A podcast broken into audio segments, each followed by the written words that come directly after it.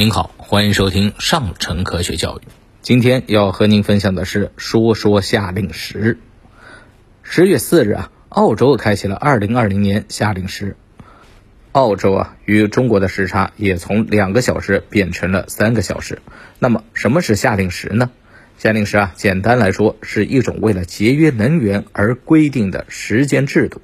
美国开国元勋本杰明·富兰克林，也就是头像印在一百美元上的那位，在担任美国驻法国大使期间，发现啊，法国人早上十点钟才起床，浪费了大好的时光，于是就给《巴黎杂志》写信倡议，建议人们应该早睡早起。但他并没有建议实行夏令时。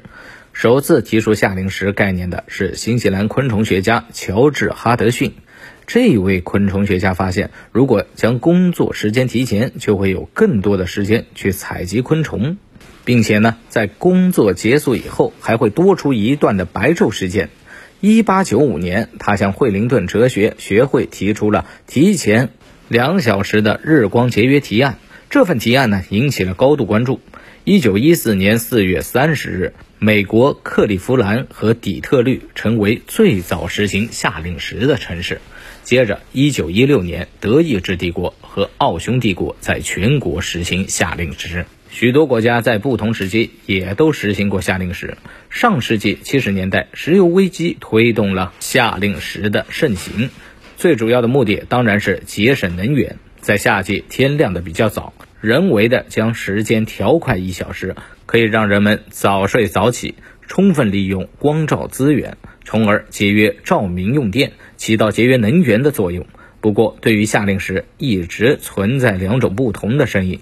一些人认为这是一项反人类的发明，而且多项研究发明，夏令时开启后造成的时差混乱会带来许多的麻烦。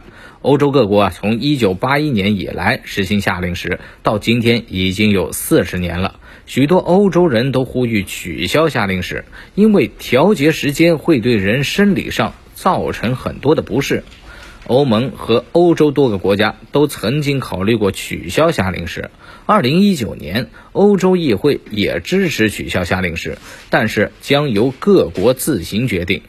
中国在一九八六年四月开始实施夏令时，一九九二年四月五日，中国废除了夏令时。好了，今天的分享就到这儿，我们下期节目再见。